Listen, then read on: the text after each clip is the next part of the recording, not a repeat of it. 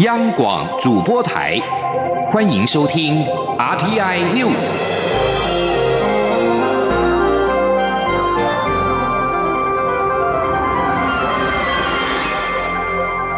听众朋友您好，欢迎收听这节央广主播台提供给您的 RT News，我是张顺祥。首先把新闻焦点关注到德国，德国的国会九号举行了跟台湾建交请愿案公听会，德国官员在会中重申一中政策，不过强调跟台湾享有共同价值，德国珍惜而且正计划拓展跟台湾的关系。德国民众向国会请愿，要求政府跟中华民国台湾建立。正式的外交关系，德国国会请愿委员会九号召开了公听会，邀请外交部的官员列席说明。主管亚洲政策的德国外交部的官员席格孟特回应时说：“台湾跟德国共享民主跟自由等价值，可说是德国的价值伙伴。双方在经贸、文化、学术等领域互动频繁，德国非常的珍惜，而且计划。”拓展跟台湾的关系。不过，西格孟特表示，德国在一九七二年跟中国建交，承认中华人民共和国是中国唯一的主权国家。这样的一个中国政策，排除跟台湾维持邦交的可能性。不仅德国，包括了所有欧盟国家在内的世界多数国家都遵守，德国无意改变。德国外交部亚太司长西格蒙在公听会上则一再强调，对德国来说，台湾是中国的一部分，德国目前不考虑新的台湾政策。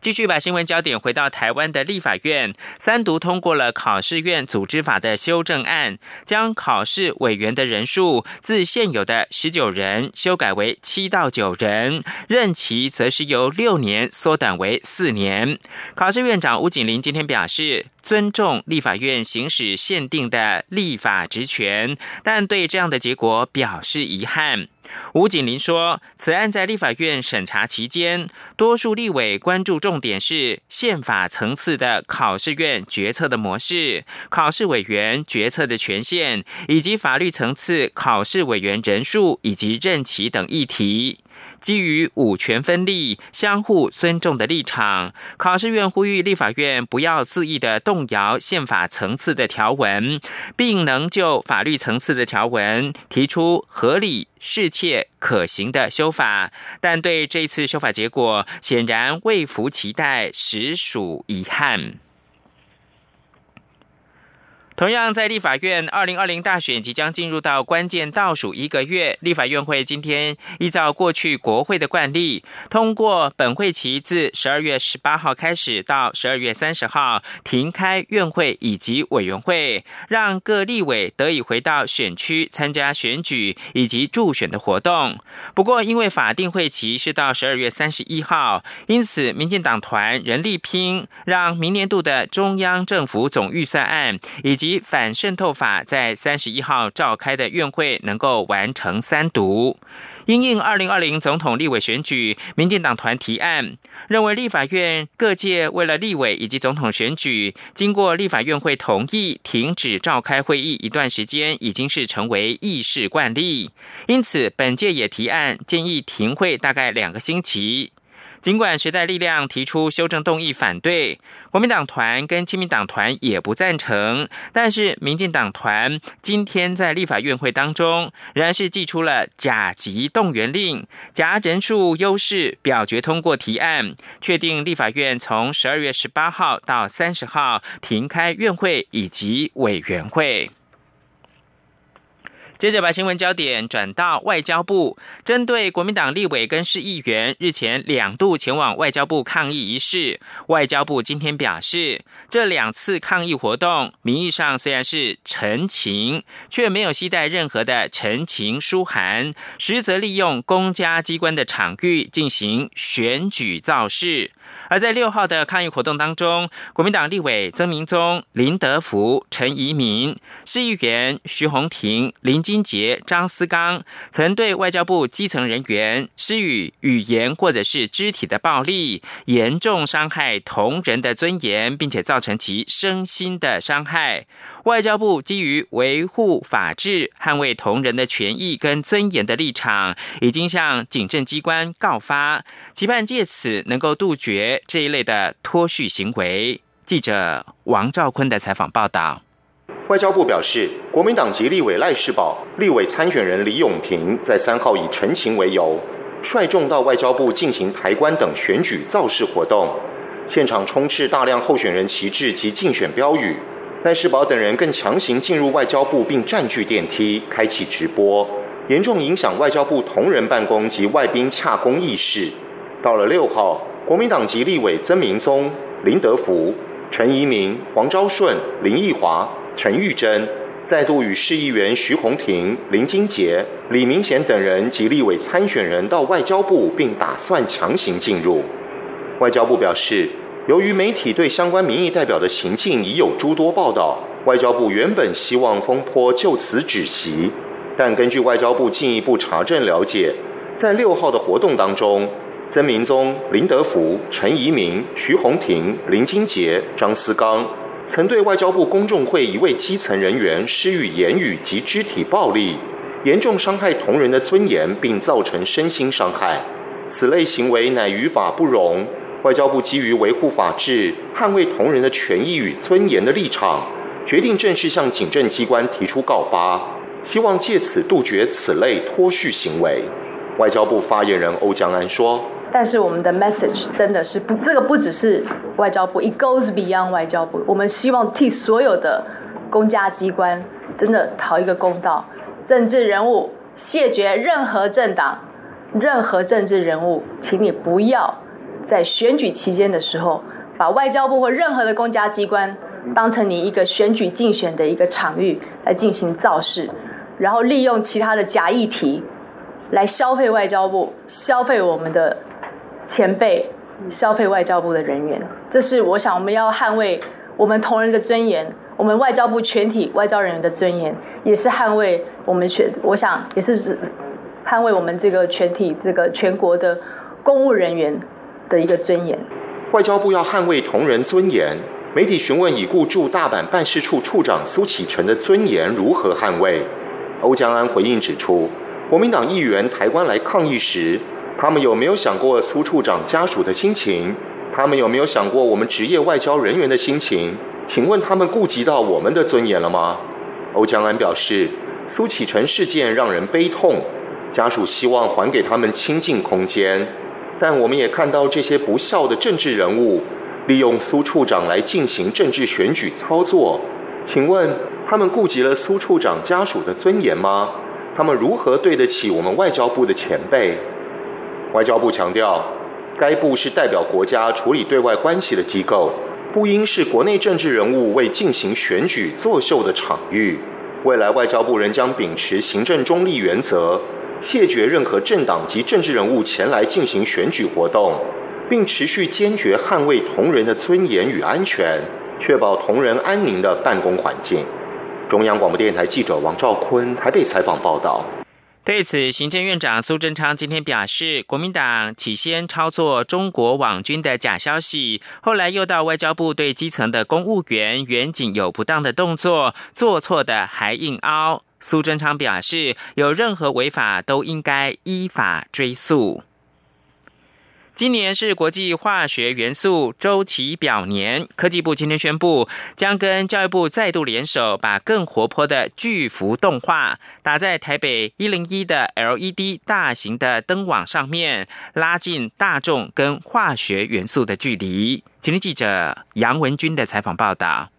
二零一九年是俄国科学家门德列夫建立周期表一百五十年，联合国指定二零一九年为国际化学元素周期表年 （IYPT）。巧合的是，为纪念门德列夫所命名的化学元素门，化学符号 Md，原子序为一零一。为此，台北一零一特地以地标一零一大楼北面全新的技术灯网，响应化学元素无所不在，珍惜资源概念。大规模点灯。科技部次长谢达斌致辞时指出，国际化学元素周期表年在台湾，除了持续推广科普与永续概念，更让包含台北一零一等多家企业跨域参与，实现产学合作精神。中研院前院长李远哲致辞时指出，门德列夫的成功，除了排出化学元素表外，还留下一些空位，预测出将来还有其他元素。他也提到，很久之前以科学家命名的化学元素，都是要等到科学家过世了才行。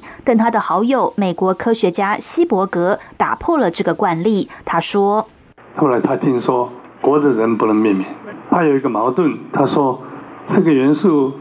已经命名给某个人或者是某个单位的话，他以后就得不到了。”所以常常到我办公室敲门说：“远泽，我该死了吗？啊，我该死吗？”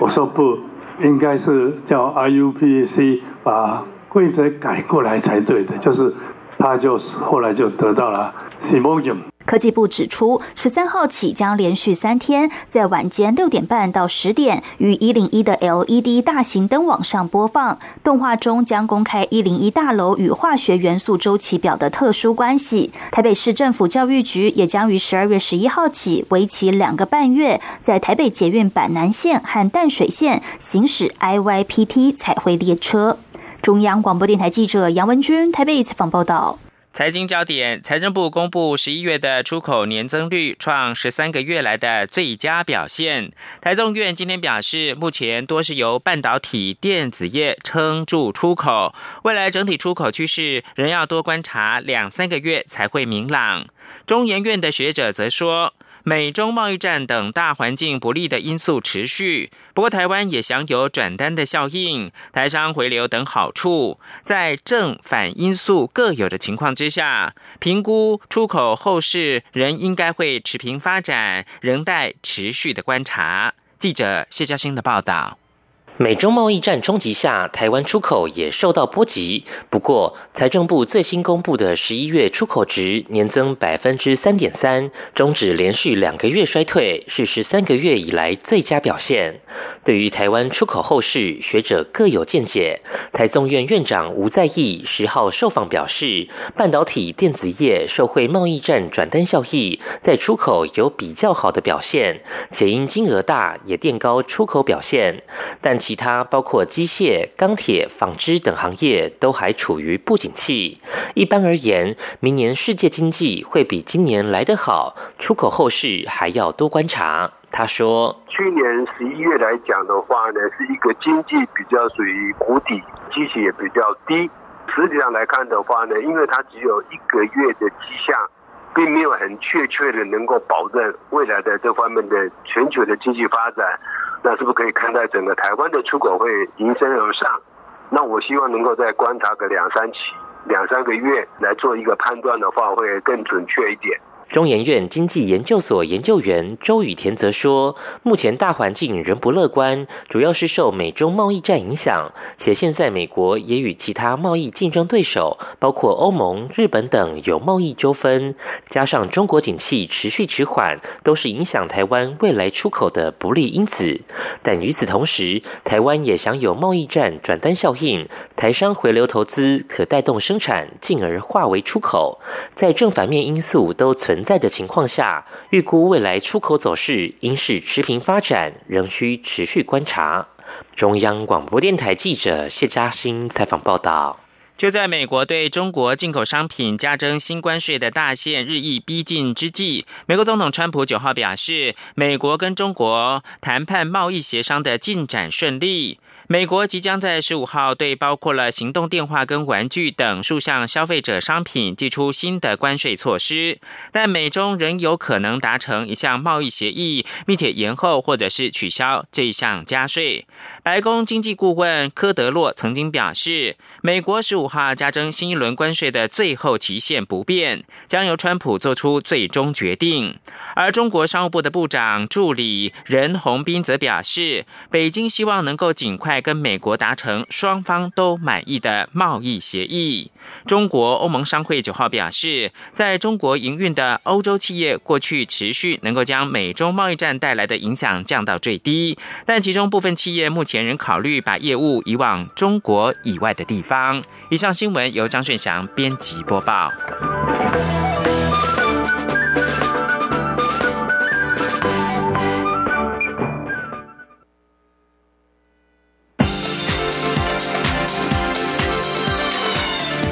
是中央广播电台台湾之音，欢迎继续收听新闻。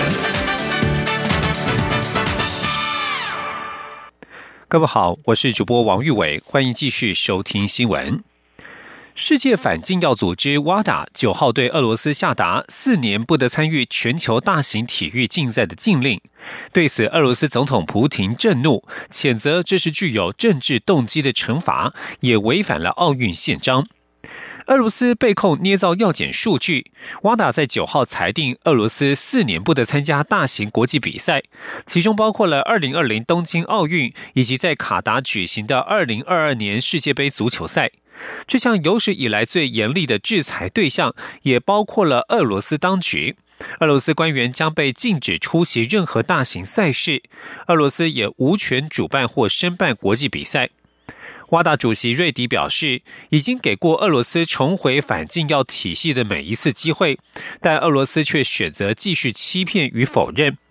根据制裁内容，俄罗斯男女运动员仍然可以参加明年东京奥运及二零二二年北京冬奥，但是必须是以非国家的独立选手身份，而且必须证明自己并非俄罗斯国家支持的禁药系统的一部分。俄罗斯奥会主席尼兹。波兹尼亚科夫在九号表示，瓦达对俄国实施的制裁过度并不恰当。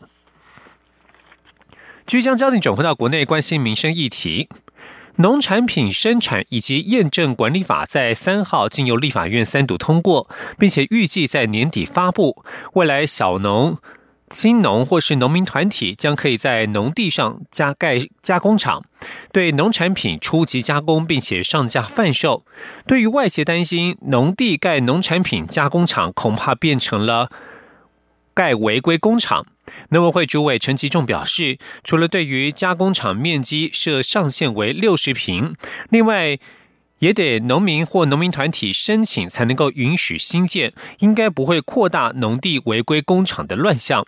前天记者陈林信宏的采访报道。台湾小农多喜欢将自己所生产的农产品初级加工成果酱、果汁或是果干等。不过，如果没有取得经济部的工厂登记，以及符合卫福部的生产安全规范，销售通路难以推广。为了帮助这些小农进行农产品初级加工，农委会修正相关法规，并于立法院三读通过。农委会正式成为农产品初级加工的管辖单位。未来农民或是农民团体，在经过教育训练且考试。合格之后，就可以向地方政府申请在农地上盖农产品加工厂。农委会主委陈吉仲说：“我们之前就已经开始办所有的训练讲习，甚至我们七个厂试所都有打样中心让农民来学习。其实已经开始执行面在上路。那法院在上礼拜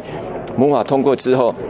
那这个礼拜五总统一。”公布，那我们的办法就会跟着预告，预告一结束，那就是全面的来执行。所以等我们的农产品初级加工厂管理办法预告结束以后，所有的农民跟农民团体就可以到地方政府来申请。不过，农地上盖农产品加工厂，也引发外界担忧，是否造成目前农地违规工厂的乱象加剧？陈吉仲表示，借由工厂面积设上限以及申请人的资格规范，已能有效防堵。陈吉仲说：“第一个规模是有这样的一个限制，你去看食品大厂愿不愿意去用这样的一个小规模来生产。第二个，所有的原料百分之百都是国产的。”去问所有的食品大厂，他们的原料是不是百分之百都是我们所谓的国内的这个部分？第三个，它是要农民或者是农民团体才能申请。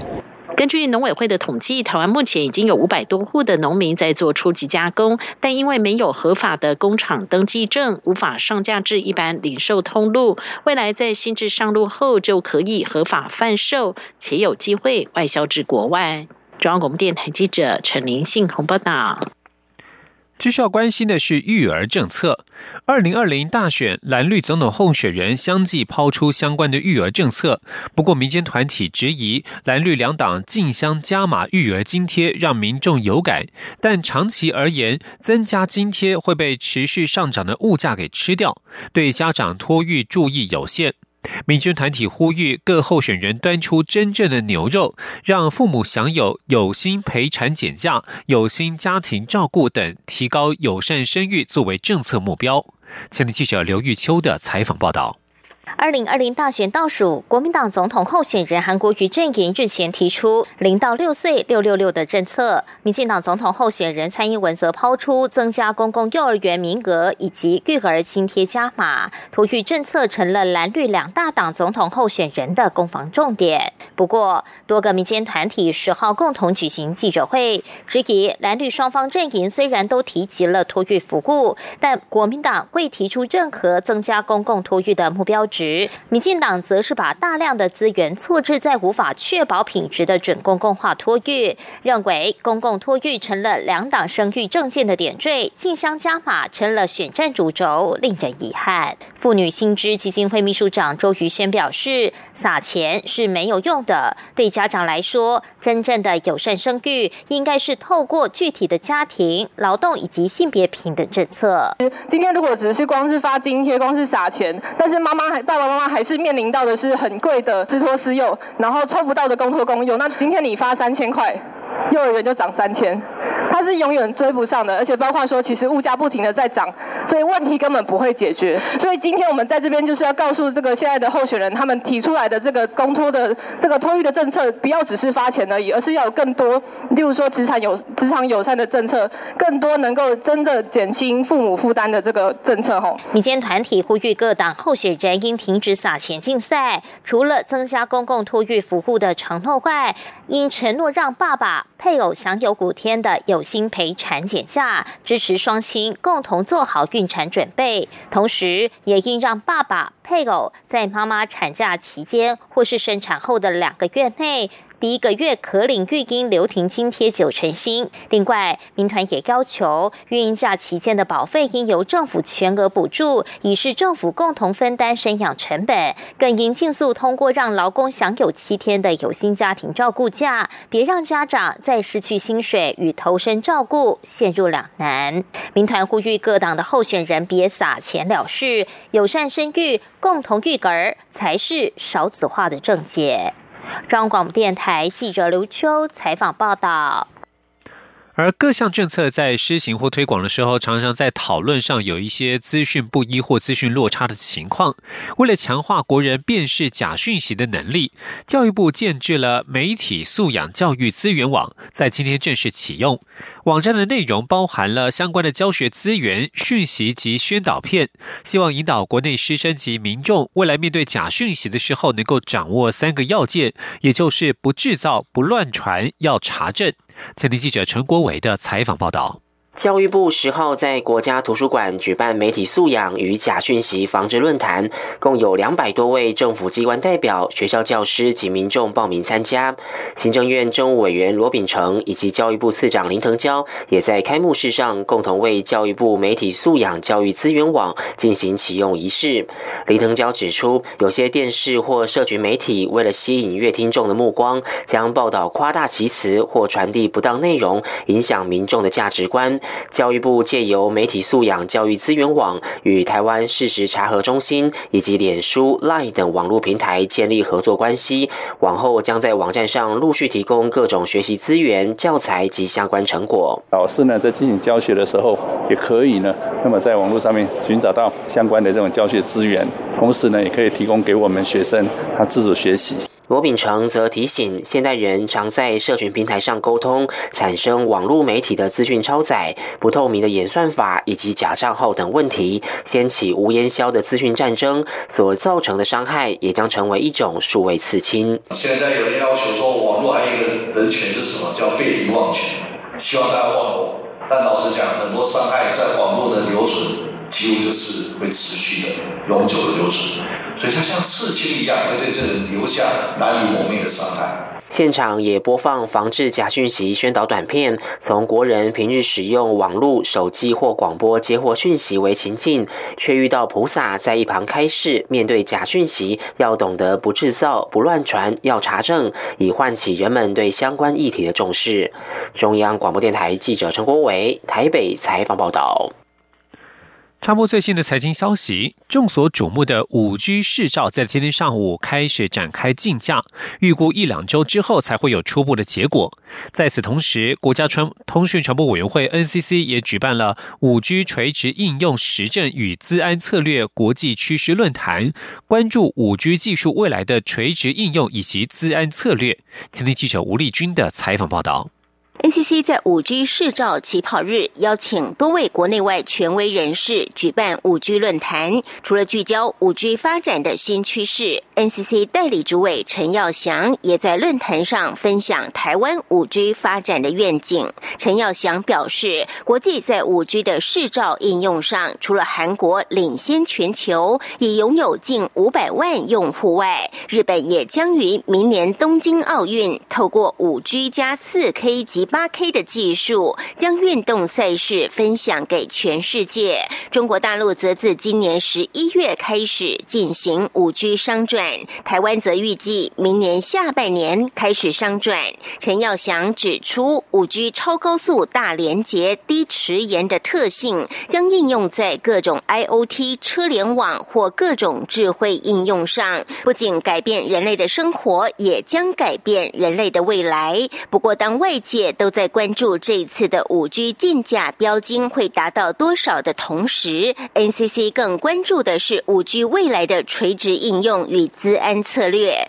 陈耀祥强调，所有的科技都伴随各种风险，尤其面对五 G 大量数据的搜集、处理及运用，必然带来许多资安问题，不仅攸关产业竞争，还涉及国家安全。因此，NCC 也和国安会和行行政院资安处组成资安铁三角，希望建构一个五 G 产业发展的完备法治环境。陈耀祥说：“所以这是跟四 G 非常重要的不一样的地方，也就是说，我们这一次除了事业计划书以外，特别把治安维护计划独立出来，作为我们未来监理上的一个非常重要的重点。所以。”将来不管是哪家业者在使用五 G，它的治安维护计划都必须通过本会的审查，而且必须依照它的治安维护计划去执行。如果有违反的话，我们会依照相关法律去处理。此外，由于五 G 的速度比四 G 快了十倍到一百倍，因此预估未来基地台的密度至少会比现在的四 G 基地台多出三到四倍以上。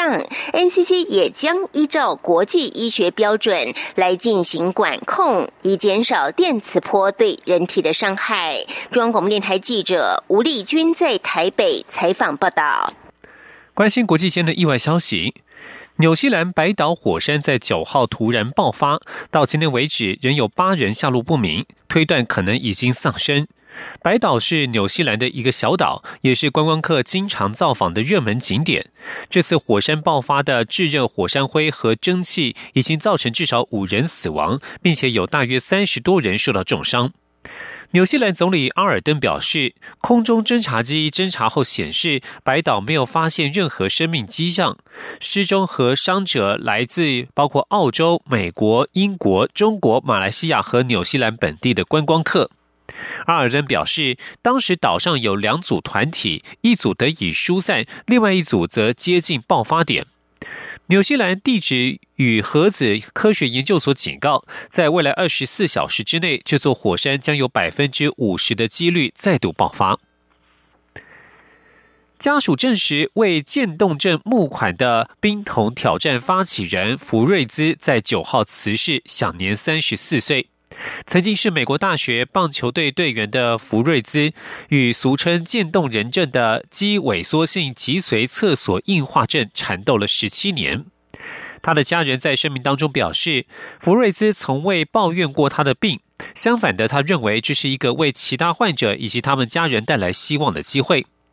福瑞斯在二零一二年二十七岁时诊断罹患了渐冻症，患者的肌肉会逐渐软弱无力，身体功能日益退化。目前没有药物可有效治疗。福瑞斯号召一群友人为渐冻人募资。他发起的活动包括用水桶装冰水倒在头上，然后将过程上传到社群媒体，并指明其他人接受挑战。这个活动在二零一四年夏天席卷了全球。美国男星汤姆·克鲁斯、大导演史蒂芬·史皮伯、微软创办人比尔·盖茨，甚至前总统小布希等许多各界名人都纷纷响应。以上新闻由王玉伟编辑播报。